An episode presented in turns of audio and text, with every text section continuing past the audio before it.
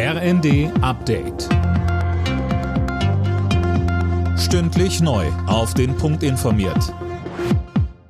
Ich bin Gisa Weber. Guten Morgen.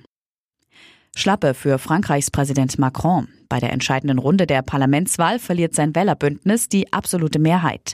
Lukas Auer. Das heißt, für Macron wird es deutlich schwieriger, seine Pläne durchzubringen. Er wird künftig auf Stimmen der anderen Parteien angewiesen sein.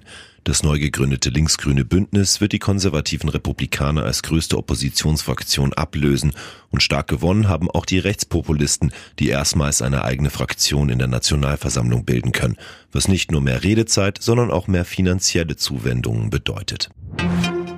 Wegen eines Waldbrandes sind im brandenburgischen Treuenbrietzen drei Ortsteile evakuiert worden. Rund 600 Bewohnerinnen und Bewohner mussten vorübergehend ihre Häuser verlassen. Auch im nahegelegenen Belitz wurden wegen eines weiteren Waldbrands mehrere Straßen evakuiert. Bundeswirtschaftsminister Habeck hat neue Maßnahmen zur Senkung des Gasverbrauchs in Deutschland angekündigt. Hintergrund sind die Lieferkürzungen durch Russland. Unter anderem sollen in Reserve gehaltene Kohlekraftwerke reaktiviert werden.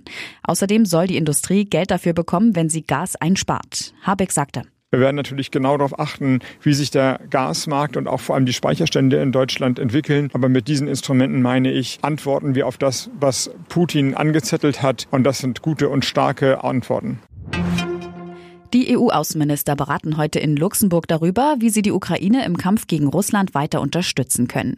Ein Thema dürften weitere finanzielle Hilfen sein. Erwartet werden aber auch Stellungnahmen zu Brüssels Vorschlag, die Ukraine zum EU-Beitrittskandidaten zu machen.